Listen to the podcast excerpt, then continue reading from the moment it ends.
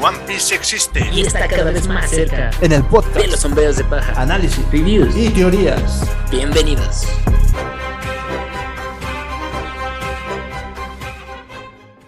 Buenas noches, yo soy Juan. Buenos días, yo soy Parra. Y este es el podcast de los sombreros de paja. Llegamos al capítulo 1064, donde ya se están empezando a dar los golpazos. Creo que de nuevo hicimos una predicción correcta sobre lo que estaba pasando ya en la portada y cómo inminentemente se iba a cruzar con la narrativa principal. Pues aquí ya se hizo explícito eso y a mí me voló la cabeza. Además de que vemos a Okiji. Por fin, sí, aquí no había teoría, le- mucha gente le rebuscó también, era lo más lógico, y ahí está. Y bueno, a reserva de lo que me digas, según yo no lo habíamos visto junto a los piratas de Barba Negra, y ya por fin lo vemos, sí está ahí. Seguimos sin saber si tiene una doble o triple agenda, pero ya apareció y sí se llevaron a Pudding. Entonces esa teoría de la va a usar y va a ser su especie de Nico Robin, pues ya, ya, ya, ya tiene mucho sentido, ya está ahí. Son varias partes, ¿no? En esto. Hay muchas, muchas teorías también. Dicen que también Kusan es parte de Sword, así como Kobe y X-Ray. Entonces, ahí está esa parte. Sí, no lo habíamos visto anteriormente. Yo pienso, me acuerdo que sí. No sé, quizá fue un fan art o algo que lo vi ahí en este, en Hachinosu, ahí junto Ajá. con Barba Negra. No sé, quizá fue un fan art, pero no, algún día voy a buscar esa imagen, quizá. Y no, la otra, la otra cosa es que sí, es cierto. Tuvimos que esperar alrededor de casi 300 episodios. Bueno, Tuvimos que esperar desde el capítulo 720, que fue cuando estábamos en Red Rosa, cuando Borges estaba hablando con Barba Negra y solamente mencionó que no le caía bien a Okichi. Así es. Y después hasta el capítulo 793, que es cuando está hablando el Gorosei, y nos dice que se unió a Barba Negra. Pero Así desde es. ahí hasta este capítulo 1064, que aparte vemos en una portada, Así es. pues nos, nos, este, no- nos enseña, nos dice, nos confirma eso. Así es, exacto. O sea, digo, ya era una teoría rebuscada, pero que había la posibilidad de que iba a ser una jugada rara de Oda. Pues no, ahí está. Nada más desde esas cosas que planteó antes. Y ya lo estamos viendo. Vamos con la portada. Y el capítulo se llama Bueno, dice que el capítulo como tal, tanto en cualquier idioma, en japonés, está en inglés. Así es. O sea, no, no es una traducción como tal, es Egghead Lab Face, ¿no? Así Así es. está tan- tanto en japonés como en inglés y si quieres hasta en español, pero es el título en inglés, ¿no? Es como Así si cambiáramos es. el Kamehameha a Onda Vital. Entonces, Bueno, no, bueno, es el katakana del inglés, que pues sí es la face, pero sí traducido es eso de fase de laboratorio. Pero, ah, como yo entendí este, este título, es nos está indicando que así como Wano tuvo sus arcos, aquí vamos a ver fases de la isla y vamos a entrar a esta fase de laboratorio. O bueno, Ajá. más o menos me dio esa, esa impresión. Tenemos entonces ahora sí la portada. Vamos primero con esto, porque esto ya tiene relación directa. no vale aquí rebuscarle. La bitácora del volumen 22, que a ver, no sabemos ya ni qué le pasó al Yerma. Ya parece que el Yerma valió queso. Pero vemos a Vanogur, a Okiji y a Pudding encadenada y ya van en uno de los barquitos de Barba Negra. Ya habíamos Así- visto nosotros a Vanogur en el capítulo pasado. así es. De hecho, lo vimos ya con su nuevo poder y todo. Y aquí, pero mira, vamos, vamos a conectar un poco esta parte de la historia. Porque sí dijimos que la portada y el manga iban a conectar directamente junto con la historia, sí, pero tomando un poco en consideración cómo es la historia del Germa, recordemos que la historia del Germa empieza básicamente a partir de la huida de los Mugiwara de Whole Cake. Así es. Porque ellos se habían quedado a pelear con todos, los Mugiwara habían escapado, ellos pues apenas por los pelos salen y habían secuestrado a dos de los hermanos. Entonces, básicamente esto de Whole Cake o esta parte de la historia de las portadas del Germa es un poco antes de lo que estamos viviendo ahorita. No es exactamente en el momento que estamos viviendo en, el capítulo del manga como tal, sino que es un poco en el tiempo pasado del manga. Sí, que bueno, eso está bueno para debatirse. De hecho, así como me dijiste fuera del, del podcast, podría ser que esta escena de la portada haya sido una semana, un mes antes, cuando la Sí, sí, sí. capturaron, ¿no? O podría ser unas horas antes de lo que acabamos de ver en el capítulo pasado. Sí, pero te digo que yo siento que no pueden ser horas, ¿no? Porque pues la historia va en que pues está el Germa y todo, entonces pues pasa esto. Sí, sí, sí. Ahora, creo que por lo que vemos en el capítulo, eso querrá decir que entonces Aokiji también está ahí, o ya lo mandaron a hacer otra cosa, porque no lo hemos visto. De hecho ahí está la otra parte, ¿no? Porque mira, pues ya ahorita que conocemos también el poder de Augur, pues básicamente una, pues fue fácil capturar a, a Pudín por su poder de teletransportación, el hielo de Aokiji, entonces bastante muy buena combinación. Así también otra, otra cosa que platicábamos es de que, ok, Aokiji fue por Pudín y pues Augur realmente, ¿qué hizo? Pueden tener la otra tarea de que tenían que haber conseguido el Point Glyph que tenía Big Mom. Así Y es. con, ese, y con ese poder de teletransportación, creo que sí sería más fácil. Ahora, no sabemos el alcance de la teletransportación de Vanagur, al contrario, la de Goku, quizá. No, pues yo, Lo yo que- siento que ajá. yo siento que esta, esta teletransportación de, de Augur es directamente hacia donde ve. O justamente a donde está viendo, pues se puede teletransportar ahí, o puede dirigir los objetos hacia donde él mira. No puede teletransportarse a un lugar que no está viendo, como Goku, que a pesar Goku sí ve el lugar, pero sintiendo el ki y todo esto. Que bueno, lo veía en su mente, exactamente. exactamente, pero, pero, bueno, es lo que hacían creer, ¿no? Que él lo veía como tal, pero lo sentía, ¿no? En este caso. Claro, que bueno, a ver, análogo a eso, ¿no se te hace que eso es como el hacking de observación?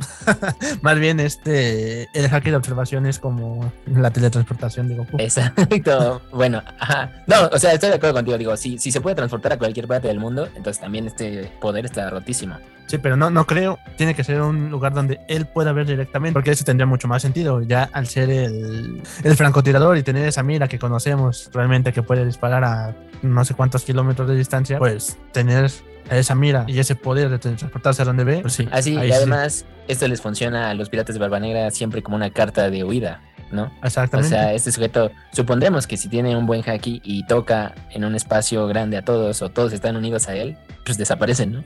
Los teletransporta. Sí, pero yo siento que no puede teletransportar a tanta gente al mismo tiempo. Ahí supongo que también es una limitante del poder. Claro, claro. Y debe de haber, como dijimos, pues una manera de contrarrestarlo, que debe ser ese haki de observación, que esperemos que Sop lo logre quién sabe. Pero bueno, empieza el episodio y nos mete de lleno a la batalla que yo te dije la vez pasada. Ay, ojalá que sí la veamos, ojalá que sí la veamos y no solo nos pase ya a lo ahí moribundo o a Barba Negra medio triste. Pues no, así vamos a ver un pedazo. Espero que haga esto en los siguientes episodios, o sea, que nos pase, no nos va a pasar al 100%, pues no son los protagonistas, pero que nos pase pues los cinco, que dijimos tres, cinco episodios. Yo estoy más que satisfecho. Así es, pero bueno, en este caso yo creo que la pelea en este caso no iba tan, tan, tan alargarse tanto, ya que pues aquí está la parte en que Barba Negra lleva todo su ejército de, frutas del diablo o de gente con frutas del diablo y Lao al final él es pues, el más fuerte de la tripulación. Nosotros apenas en este episodio estamos descubriendo qué es lo que hacen aparte de creo que también sus nombres. Entonces, aquí vemos un poco de lo que hace, porque todos, ya ves como decían en los memes y así en la semana, que Lo iba a ser el que se iba a enfrentar contra Shirohige, contra el Doctor, contra Ugur, contra todos. que, que, de hecho fue lo que yo te dije, de la tripulación de Lo no trae nada. Así es, pero, pero, pero, oh, oh, sorpresa, oh, sorpresa. Como que Oda dijo, claro, me acordé que estos sujetos tienen que hacer algo. Ajá. Porque yo, a ver, te juro, en todo lo que han salido de todas las veces, pocas o muchas que los hemos visto, jamás nos habíamos enterado de esos poderes. Y aparte, te juro, yo acabo de descubrir los nombres, ¿no? O sea, solo me sabía el de Penguin. La verdad. y el de Beppo. Y el de Beppo. Exacto, digo que nos revela otros tres, ¿no? Pero a ver, eso es, eso es bueno, claro, es una carta que había que jugar. Ahora, siguen sin verse tan poderosos, pero como, lo, como lo es un capitán estratégico, se ve que ellos también son estratégicos. No, pues ellos siguen totalmente, ya llevan planes hechos, como planes de contingencia, planes de emergencia que dicen, ah, nos está pasando esto, debemos de hacer lo que habíamos acordado en el plan XY. Claro, claro, claro. Y bueno, llegamos al mismo momento, ¿no? Ya Barba Negra iba encima del Pegaso aplastando a su, al, al Dr. Q. Se estaba riendo. Y pues básicamente ahí ya vemos inmediatamente lo manda a su equipo y donde nos de sus nombres. Y a uno los manda a su submarino y a, pues, a los que los están apoyando ahí. ¿Y qué hace? Barba Negra empieza a usar pues, esas poderosas frutas del diablo que ya lo conocemos, pero inmediatamente luego nos muestra todo lo que logró en Guano y en off-screen cuando nos supimos cómo diablos hizo su despertar. Así es, y aquí mismo igual Barba Negra se sorprende mucho porque habla de que la habilidad que él conocía no es esta que él está mostrando, entonces, ¿qué diablos está haciendo? Entonces, hasta él mismo dice, ay, ¿a poco es eso despertar? Exacto. y creo que fue lo mismo que nosotros dijimos cuando lo usó. Ajá, y, hace la técnica que para mí es la mi técnica favorita de Lo, que sí, o sea, abre el, abre el room en el aire y amputa cuando corta las partes perfectamente ya saben que cirugía a todos y los puede cortar a voluntad si su kaki no es tan fuerte. Y corta al Pegaso y dije, claro, eso es lógico, lo va a cortar y que se caiga al mar, ¿no? Y acabaste la batalla. Punto. O sea, eso fue una jugada de lo de, bueno, muevo mi peón tres piezas. A ver qué haces. ¿No? Y dije, a ver qué va a hacer, qué va a hacer Barba Negra, ¿no? Dijiste, se sorprendió. Pero ¿qué pasa? Dije, a ver cómo, cómo se va, cómo se va a sostener. Igual dime si estoy bien o no, pero lo que hace es lanzar el poder de la de la Gura Gura para golpear en una onda expansiva y como que con esa onda no caer, si no estoy equivocado. Yo creo que sí. Lo, lo avienta como tal y a lo mejor rebotan o porque ya sabes que puede puede este con la gura gura o sea es como si como si lanzaras una fuerza muy hacia el suelo y con esa misma fuerza él hace como un, counter para la gravedad ¿no? sí sí sí porque puede mover como el, el, espacio no que es lo que habíamos visto que puede mover todo esto. Entonces al final de cuentas agarra agarra ese espacio para moverlo y pues rebotar o salir volando de ahí mismo también él. Claro con las ondas de choque que toda la tripulación de Lo ahí dice son muy intensas. Es el poder del hombre temblor ya sabemos del difunto Barba Blanca. Así es, entonces hablan de que es una onda, una onda de choque del hombre terremoto. Entonces lo que vemos es eso, ah, bueno, pues sí, sí, eso puede servir. Entonces ahí lo vemos cayendo entre todos los subordinados de, de Lo, que al parecer también Pandaman es uno de sus subordinados. ¿Dónde está Pandaman? En la parte de donde están cayendo, es el que está tirado en el suelo. Ah, hasta el fondo. Ajá, en el fondo. Ahí están las orejas. bueno, sigue esa teoría loca de que puede ser un personaje importante. bueno, pero ahí anda, ahí anda. Yo, yo lo veo con Pandaman. No sé si sea Beppo.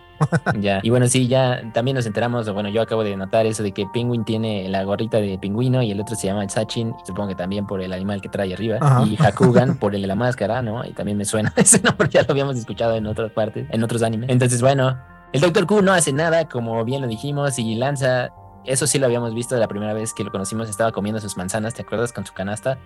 Y bueno, aquí nos revelan que esas manzanas son bombas. Y ok, dije, bueno, eso tiene sentido. no sé, no sé.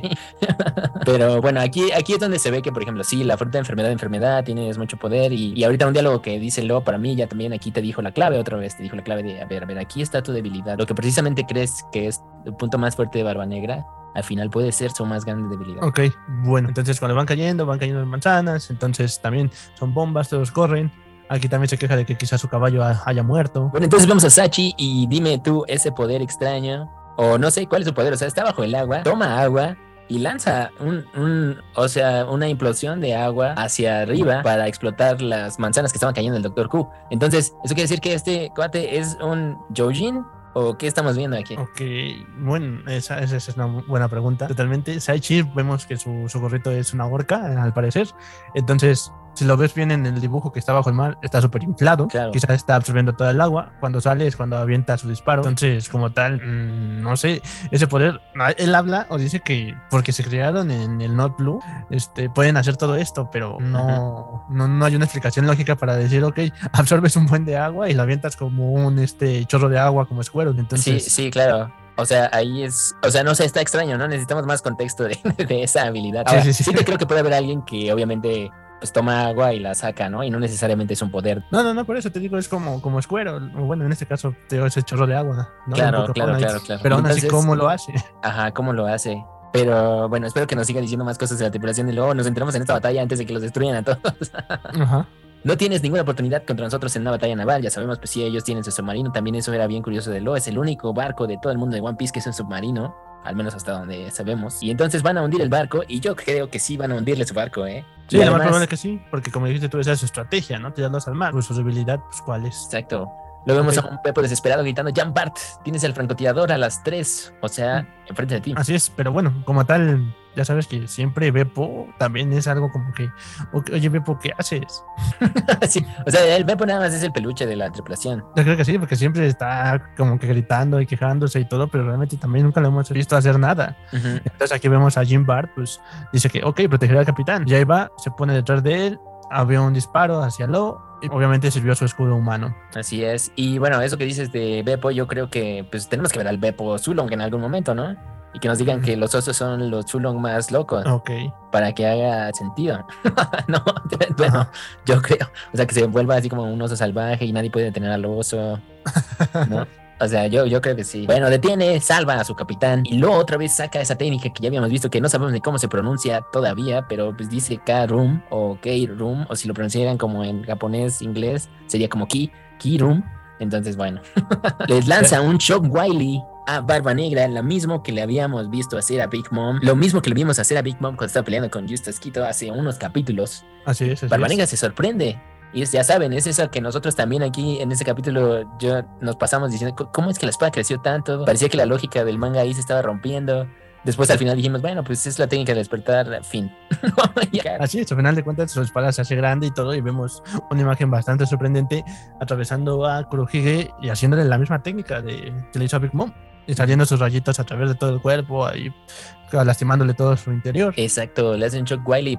Además, se supone que es una logia, pero su cuerpo se supone que sí se daña, pero ya sabemos que eso no afecta porque lo hace esto. Entonces, bueno, solo para considerar estas cosas, por si luego hacen sentido, ¿no? Pero le da un buen, le da un buen golpe porque sí tenemos, aunque sea una imagen de Barba Negra escupiendo sangre con los ojos en blanco por dos segundos. Sí, sí, sí, aunque sea mínimo fue un impacto bueno. A lo que Augur dice, oh, demonios, ¿no? Pues si sigues así, pues como quieres ganar, ¿no? no Creo que es como Luffy, si tiras en un plan y todo. Entonces, al final de cuentas, su tripulación lo tiene que andar salvando, entonces ocupa su teletransportación, lo, lo, lleva hacia él, que es lo que te digo, que viendo a la gente haciendo el objetivo, quizá es así como se hace su teletransportación. Uh -huh. Que sí, y esto tiene mucha lógica, y te digo, este ya se va a volver un recurso importante, porque sí lo va a salvar, ¿no? O sea, sí. teletransportación va al aire, ya se está cayendo, le dice, vamos al barco y nos retiramos, no, no, no, ¿qué estás pasando? Ya estamos peleando, cabrón, y entonces, teletransportación a la isla. Así es, entonces aquí igual Valvanera dice, ¿sabes qué? No voy a rendir ahora, entonces necesito que me regreses. Y así es, tenemos de nuevo a Kurohige enfrente de Law. Ajá, listo para el segundo round, sigue teniendo su técnica en la mano. Y aquí ese diálogo de Law, que a mí, a mí me gustó, me gustó que dijera esto. Le dice, todos tus oficiales tienen poderes de fuente del diablo. Entonces, bueno, básicamente le dice que todos entonces son fáciles de vencer, ¿sabes? Que esa es su, esa es su debilidad. En inglés ponían eso. Así es, pero bueno, de todos modos aquí Barba Negra dice, ok, sí, yo conozco que esa es la debilidad de toda fruta del diablo y de toda persona con la fruta, pero aún así, esa desventaja es menos que la ventaja que te da las habilidades que tienen. Bueno, ahí hay que darle un punto a Barba Negra porque sinceramente, y no nos dejan mentir todos, ¿qué, ¿qué, personaje de la historia se ha muerto por caerse al mar?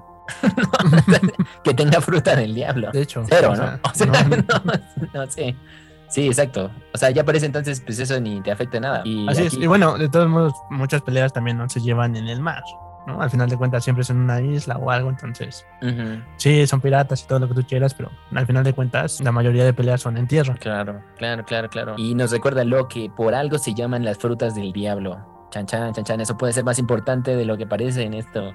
En estas, ya en estas épocas. ¿eh? Y bueno, están atacando, están atacando el barco, están tratando de hundirlos. Y en ese barco, corte A, vemos aquí por fin la conexión de la portada y lo que estábamos diciendo de la portada con la historia principal, porque está Pudding en ese barco y lo tienen en la celda y hay dos personajes cuidándola.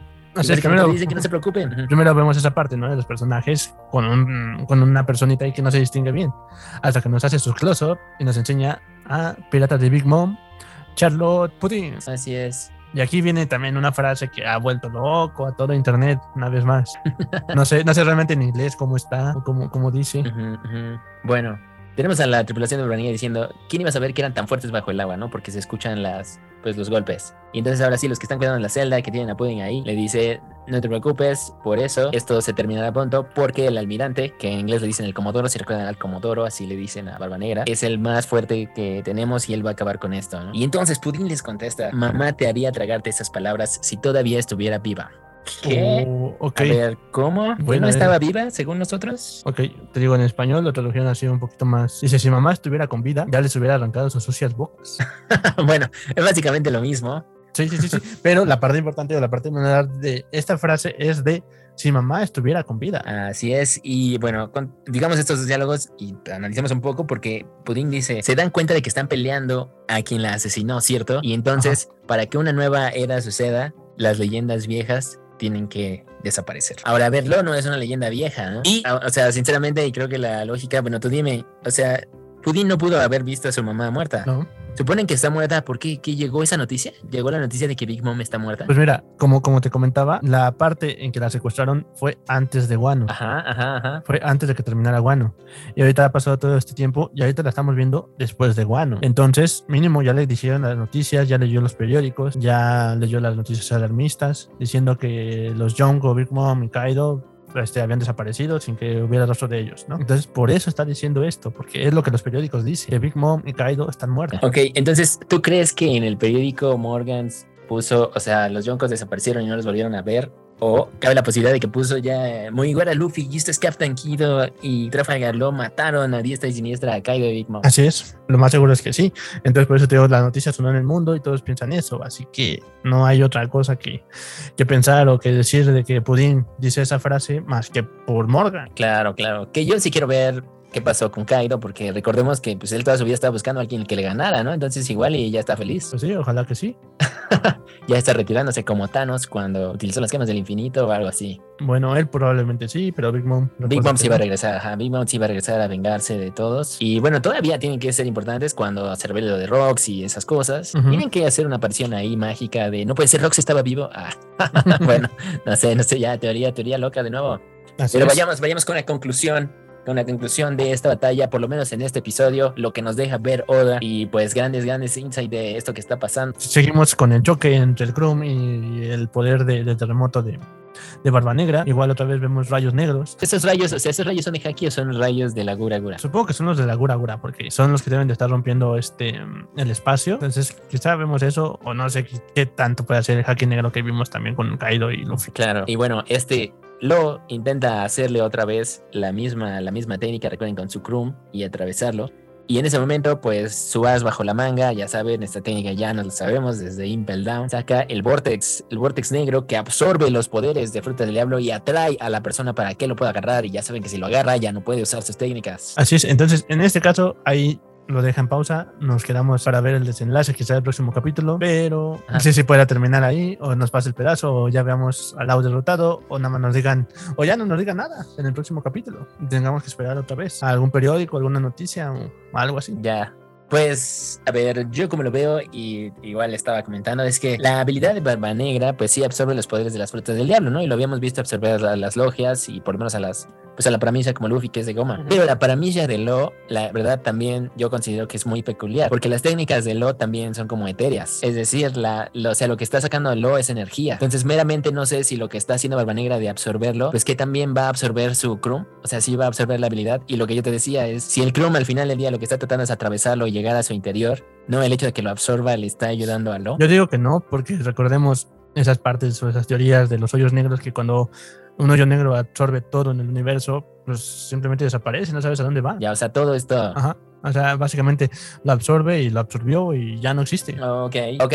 Bueno, nos deja la pinta de que ya perdió Lo. Por simplemente esa mirada y el signo de interrogación, ¿no? Ajá. Te digo, me parece como muy pronto, no acabaría la batalla tan rápido. Yo creo que le va a dar la vuelta. Y yo creo que Lo ya esperaba eso. O sea, él ya sabía de esos poderes. Él ya sabía que esa era su técnica. Entonces sigo con mi apuesta de Lo va a perder, Ajá. pero va a ganarle. O sea, si fuera puntajes, o sea, Barba Negra va a perder puntos en esta batalla. Ok, Low va, va a perder, pero no va a perder sus point glyphs, ¿no? Por así decirlo. Tal vez, o no, más bien sí pierde los poneglyphs, pero más bien no, no pierde él. O sea, no, no, o sea, nadie muere de su tripulación y no se lo llevan capturado. Ok, ok, ok. Puede ser. ¿no? Y bueno, ahorita ya por lo menos vimos que derrotó al Pegasus, ¿no? O sea, no, o sea, recuerden, las técnicas de Los sí son permanentes. Ajá. Él no importa de se queda inconsciente y se vuelven a unir todos, no. Su técnica no funciona así. Es de esas que no funcionan así, como también los, los homies de, de Big Mom. Pero, Ajá. pero bueno, ahí acaba esta batalla. Yo digo que sí, esperamos que veamos más pedazos. Tú dices que ya se acabó. Yo digo que no. Yo digo que le falta mucho. No, no, no, no, sí puede ser que le falte mucho, pero el chiste es de que Oda no lo pase.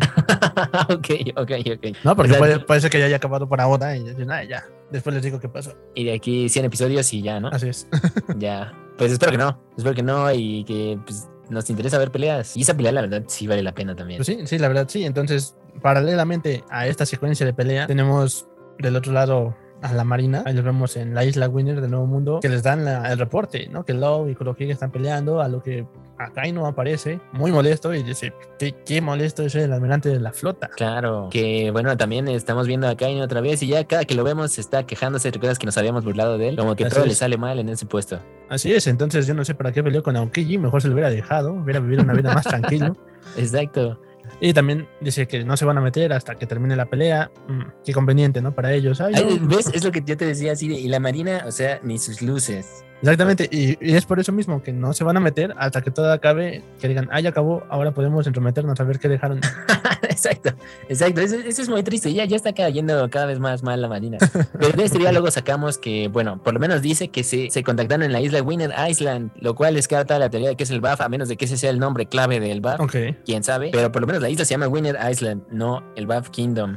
Pero pensaría que si el BAF es una de esas islas escondidas, así como Guano y la isla del cielo y otros, sí podría ser que su nombre se cambió, ¿eh? Así que no lo descarten. puede ser, puede ser, o bueno, ya sabemos que había tres islas en el mapa, pero tanto como Edgehead o cualquier otra isla que no está en el mapa, pues ahí están. Claro, claro, sí, también. O sea, puede haber más, puede haber más islitas y cosas por ahí. Vi, una, vi una teoría loca de que iba a salir este Gabán, el mano izquierda de Roger, a salvar a Lo. Dije, ¿qué? ¿de dónde sacaron eso? Ah, sí, sí, sí, yo también la vi, dije que... Nada más porque todo el mundo quiere verlo, ¿no? O sea, digo, o sea, no suena mal, pero no creo. Ajá. Ya sería como otra vez lo que te decía en el recurso de, ah, necesitamos otro, necesitamos otro de la tripulación de Roger para balancear la cosa. Sí, pero además, no, además o recuerden sea, que ya estaría viejo, igual que Rayleigh, ¿no? Entonces, tranquilos, tranquilos, muchachos.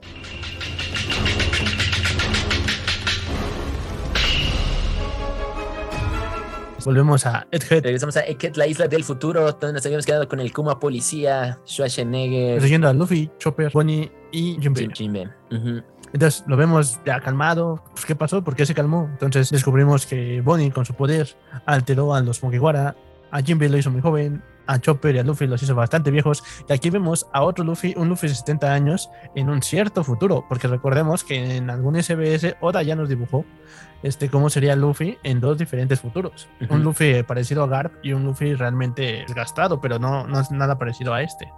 Además, además el de la que había dibujado era 60 años. Ajá. Este tiene 70. Y sí, sí, este parece diferente. Ahora, eso de un cierto y posible futuro, no sé si ya me está diciendo que entonces igual y nos pasa diferentes versiones del final de One Piece, ¿no? Ajá. Que qué mejor, ¿no? O sea, te metes así con una especie de, no sé si vieron Hora de Aventura. Al final de la serie vimos diferentes versiones del final. Entonces, no sé si eso la quiera aplicar de aquí. Quizás sí satisfaces a todos, ¿no? O sea, lo que todo el mundo quería ver, de todos modos, sí lo logras ver, aunque sea en un glimpse de una realidad alterna. Porque ya estoy pensando, piensa lo que yo te decía de ciencia ficción. Igual y aquí hasta nos dice que hay universos paralelos y esto se empieza a descontrolar y se vuelve un manga y va perdiendo el punch. Además, salen las espadas malditas láseres que te dije hace tres episodios.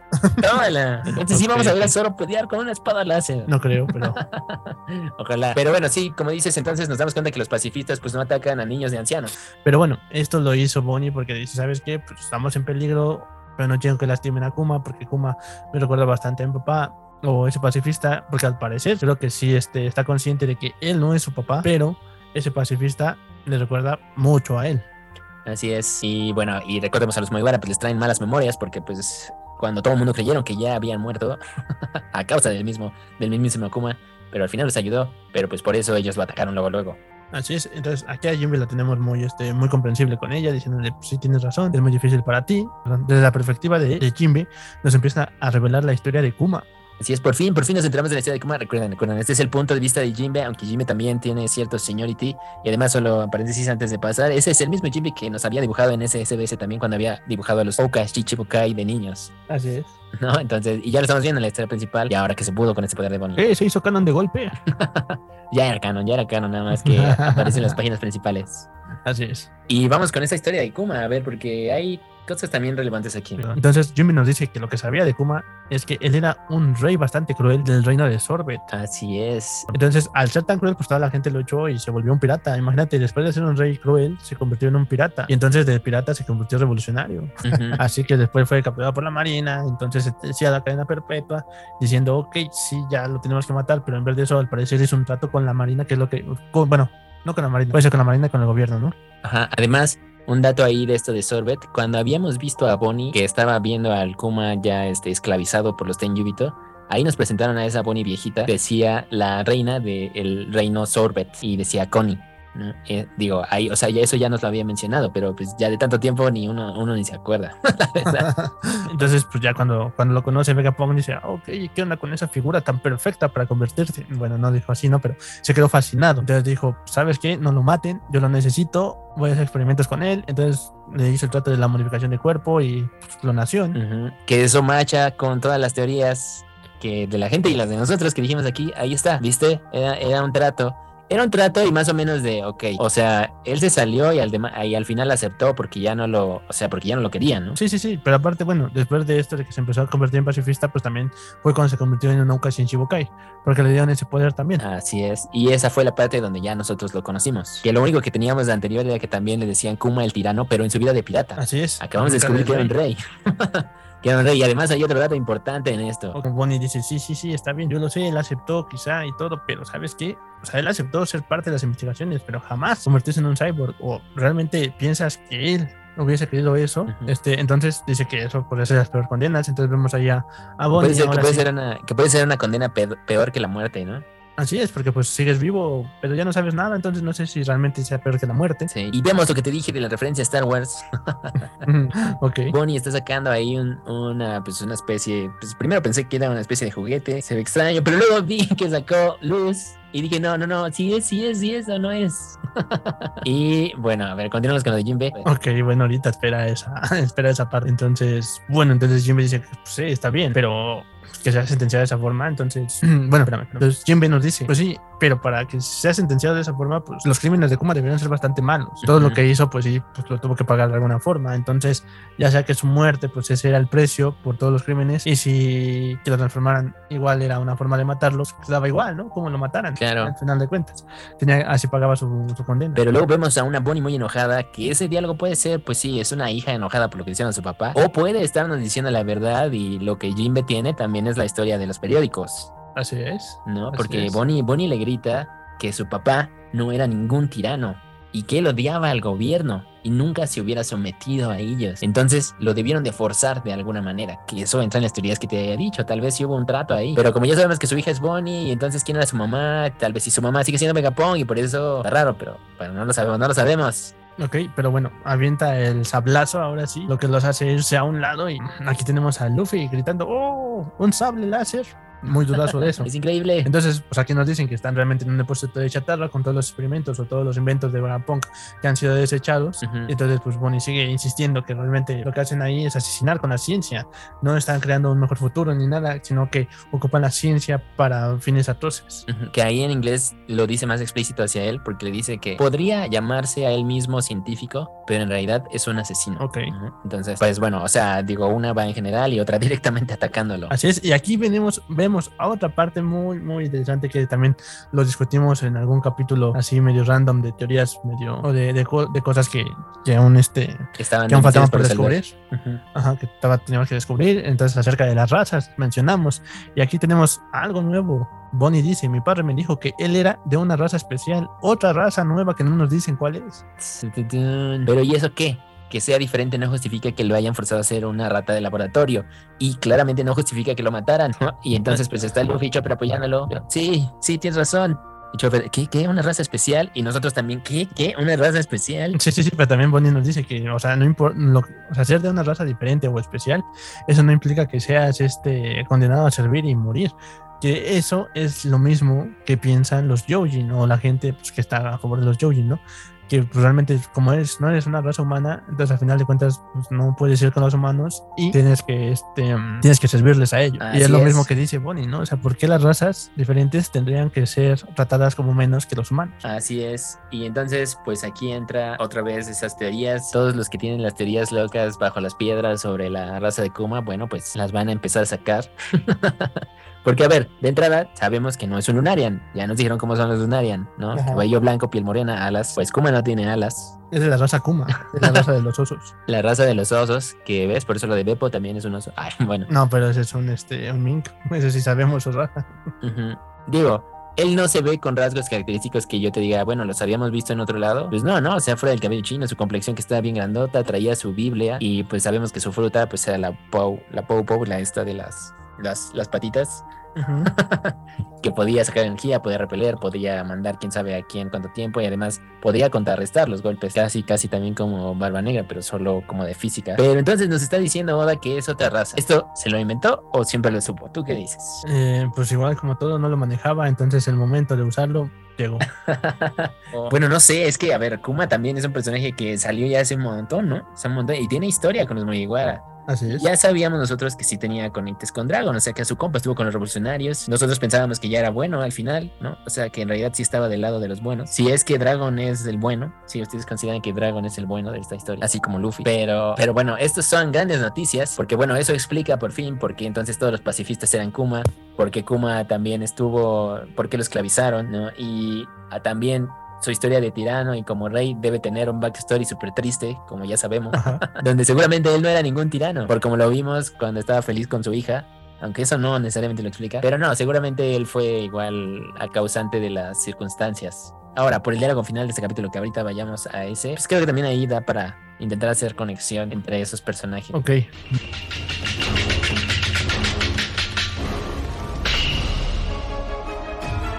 Bueno, entonces volvemos al Sunny. Aquí tenemos al robot, al robot, al número 12, volando hacia el cielo, hacia las nubes y cargando al, al barco. Realmente ese robot es gigantesco porque pues, cabe el Sunny en una mano. Así es, imagínense, imagínense la proporción. Esta, o sea, debe estar mucho más grande que los gigantes también, ¿no? Sí, imagínate, también nos dice, está impulsado por un jet.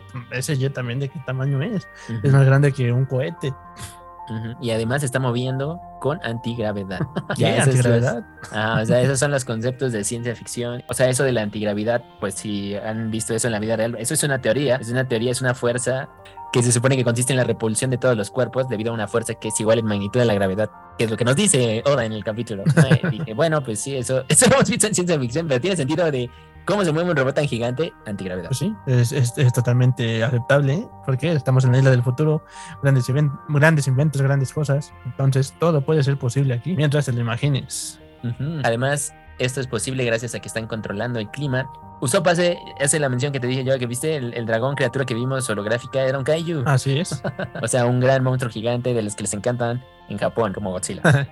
Entonces dicen, ¿qué, qué, onda con esta ciudad? ¿Es un lugar futurista? Y responden, claro que sí, es la isla donde se crea el futuro. Así es, y por fin vemos ya el shot de lo que nos había enseñado de la sombrita cuando vimos la isla por primera vez. Vemos ese huevo que nosotros dijimos, y el Ajá. huevo tiene esa pues especie de anillo que parecen cosas flotando ahí también en gravedad alrededor. Ya dijimos nuestra referencia a Sonic ahí, con el Dr. Eggman, puede ser, puede Sí, sí, ser. sí. Y entonces nos explica, nos explica las zonas, las zonas en las que está dividida un poco la isla, debe de haber más, pero nos cuenta de dos. Así, lo primero que nos dice es que pues, la isla del futuro, que pasando las nubes, está lo que le da el nombre al capítulo, que es el Lab Face. En la base. Después de, es- después de eso, abajo está el Faberio Face, que es donde Faberio viven Face. todos sus trabajadores, investigadores. Entonces también les cuenta que su capitán está causando muchos revuelos. Que ahí está, bueno, ahí está revelado las figuritas que habíamos visto abajo, que ves que yo te dije, ¿y esos qué? ¿Qué son? ¿Qué hacen? Bueno, de menos nos acaban de decir que son los investigadores, son los Así es. investigadores y asistentes de investigación. Pero aún así no sabemos qué onda con ellos. ¿Son robots? ¿Son humanos? ¿Qué onda?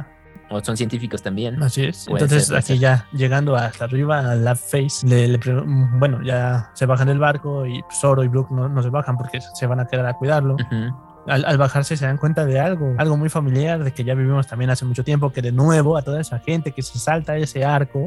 Así es, está regresando, vieran, estas son las pistas que yo te decía, a ver, Lunaria, lo que habíamos visto ahí, todas las pistas. Así es, toda esa gente que se salta ese arco, que dicen que es un relleno, que es de los arcos más importantes de One Piece, nos recuerda a una isla en el cielo. Parece que están caminando sobre nubes y es exactamente lo que les dicen. Sí, Vegapunk les dice que sí, que es eso, porque ellos lo pudieron crear nuevamente gracias al control del clima. Así es, y da toda la explicación en un chiste de científico donde nadie te pregunta todo eso, pero todos echa todo el choro. pero yo quiero mencionar que es importante ese callback o regreso porque debe de ser un detalle que para que te lo ponga en el radar. ¿no? De Sí, sí, sí. acuérdate, acuérdate de la isla del cielo. O sea, no, sí, no, es, no es casualidad, no es casualidad. Pues sí, pero bueno, ¿cómo te vas a acordar de algo que no viste? bueno, sí, para la gente que no lo vio, pues Para toda esa gente regrésense, que no lo vio. regrésense y pongan atención. Ok, entonces aquí ya van, van corriendo al laboratorio, Frankie muy entusiasmado, bueno, no solo él, todos muy entusiasmados, porque todos recordando, ah, sí, la isla del cielo, genial, pero Frankie dice, yo nunca había estado ahí, pero esta es mi primera vez. Y sí, efectivamente. Pero bueno, ya Frankie ya está conociendo también lo que es, digamos, el suelo de una isla del cielo. Como que se sentía muy suave, pero sí podías caminar encima. Así es. Y entonces, bueno, aquí les dicen que se tienen que poner un traje y todo esto para poder este, andar por ahí. Entonces empiezan a ponerse las botas, que pues, todo se acomoda a su cuerpo, pues, casi mágicamente como volver al futuro. Así es, esas botas que sí, esa puede ser también referencia a Volver al Futuro, eso ya lo habíamos visto, las botas ajustables. Que viste, ya te dije, esas botas se están volviendo características de este arco, Así porque es. pues todo el mundo tiene las mismas botas. Sí, y creo que las, las botas son así como que la parte esencial, porque a continuación vemos un dibujo de la- las nuevas figuras que van a vender de los Mugiwara, Así es, son los trajes futuristas, son que por cierto Mugiwara yo quiero del la de Robin. Los Mugiwara del futuro, y pues sí, de nuevo, el de las chicas, pues se ve muy, muy, muy, muy ostentoso, ya saben, a clásico estilo mangaka anime, donde las mujeres son atractivas por mil. El de Frankie está raro, la verdad. El de Usopp pues tiene su chamarra negra, también se ve muy a su estilo. Y Sanji se queja de, oye, a mí solo me dieron una camisa hawaiana y un short. Sí, Y el de Nami es básicamente igual que el de Bonnie, solamente que en blanco. Así es, o sea, y sí, literal, solo tienen así, o sea, es, es como ropa interior abajo, ¿no? Casi, casi. Sí, sí, básicamente, eh, bueno, digamos, el, el de Robin totalmente, Así está es- descubierto. solamente su braga y una chamarra. sí, o sea, eso bien bueno. Y bueno, ya sabemos, Sanji pues se enamora de ellas, así como tú. Y le dice a Robin que se ve muy ruda también. Así es también, bueno, no tanto, bueno, quizás es la- los brazos, eso sí lo hacen ver bastante ruda, ¿no? Parece que tiene, no sé, la chamarra o algo ahí en las mangas, pero pues son casi como las mangas de, de Usopp, pero sí, ¿no? O sea, es esa parte en que sí se ve uh, muy, muy sexy y aparte bastante ruda. Ujú. Y pues Frankie pregunta, oye, ¿cómo me veo yo? Y Sanji le dice, bueno, te ves como un pervertido. Que de hecho ahí está bueno porque en japonés sí le habían puesto hentai, pero Hentai. hentai, separado con el kanji era transformación. o sea, le dice, te ves transformado, pero al mismo tiempo te ves un pervertido. Así, Así es. sería. Entonces, Frank, como siempre, agradece esos elogios. Bueno, que obviamente para él, para él son elogios, para la demás gente no, no lo es. Ujú. Era un insulto, pero lo agradece aún así. Así es, y luego tenemos ese cliffhanger otra vez para pues las teorías de la semana y estar ahí dándole vueltas y vueltas y vueltas pensando que ya lo tenemos, pero no tenemos nada. Ok. Se escucha, se escucha a Shaka, el Vegapunk 01 hablar, quién sabe dónde. Los genios somos incluso capaces de ver nuestro propio futuro. Y se escucha en un Dendemushin, ya saben, así es como Oda pone las señales de radio. Ajá. ¿De qué estás hablando, Vegapunk? Aquí de nuevo con pronombres de anciano. Ujú, Que, bueno, en español dice yo moriré muy pronto. ujú, Que ya, bueno, ya saben, es que el yo, ya saben que lo pueden decir como el Orewa o el Watashiwa, demás. Entonces, la versión de anciano no sé cuál es, pero se refiere a eso. Ajá. Y entonces ahora sí, ese Vegapunk, Daft Punk, mirando hacia el cielo, muy dramático a lo Shakespeare, dice, yo creo que pronto moriré. De nuevo la voz en, en el otro lado de la llamada. No, no juegues con eso. Ese tipo de bromas no son nada graciosas. Solo quería que supieras esto, Dragon. Chan, chan. Está hablando con Dragon. ¿Cómo es que estos dos están conectados? La siguiente semana no hay manga, se acaba el capítulo mes 64 aquí. Y pues, eso confirma lo que yo te había dicho. De viste, tal vez sí estaba trabajando siempre para los revolucionarios y solo fue con el gobierno porque les dio dinero. O sea, ni siquiera es que sea malo o bueno. Pero con lo que nos acaban de decir de Kuma, esta llamada complica esa historia. Así porque es, así es. Dragon Entonces- estaba al tanto de eso. Mm, ok, mm, vamos a sacar, vamos a teorizar esta parte. Chan, chan.